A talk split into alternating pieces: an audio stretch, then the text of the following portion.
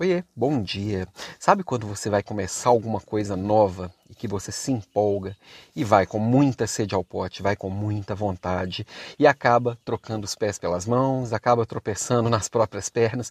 Pois é, todo mundo já passou por isso, já começou uma dieta que não durou três ou quatro dias porque estava muito pesada, ou começou a correr, se empolgou e acabou machucando, se contundindo. Todo mundo já passou por algo do tipo.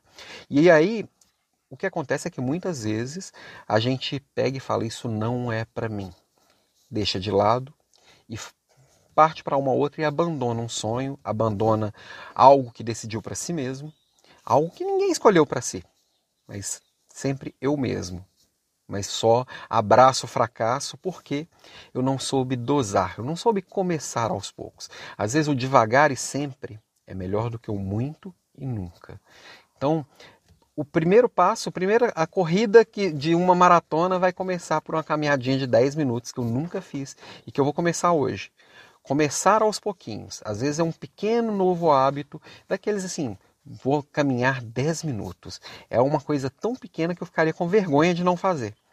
Mas é o início da realização, é a consistência, a disciplina, às vezes enfrentar o desconforto de fazer aquele pouquinho e aumentando aquele pouquinho todos os dias. Todos os dias ser 1% melhor.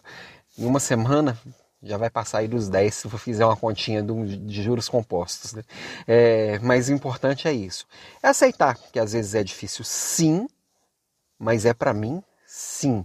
Enfrentar esse desconforto é o que vai fazer com que eu realize e me transforme, para transformar também quem está à minha volta.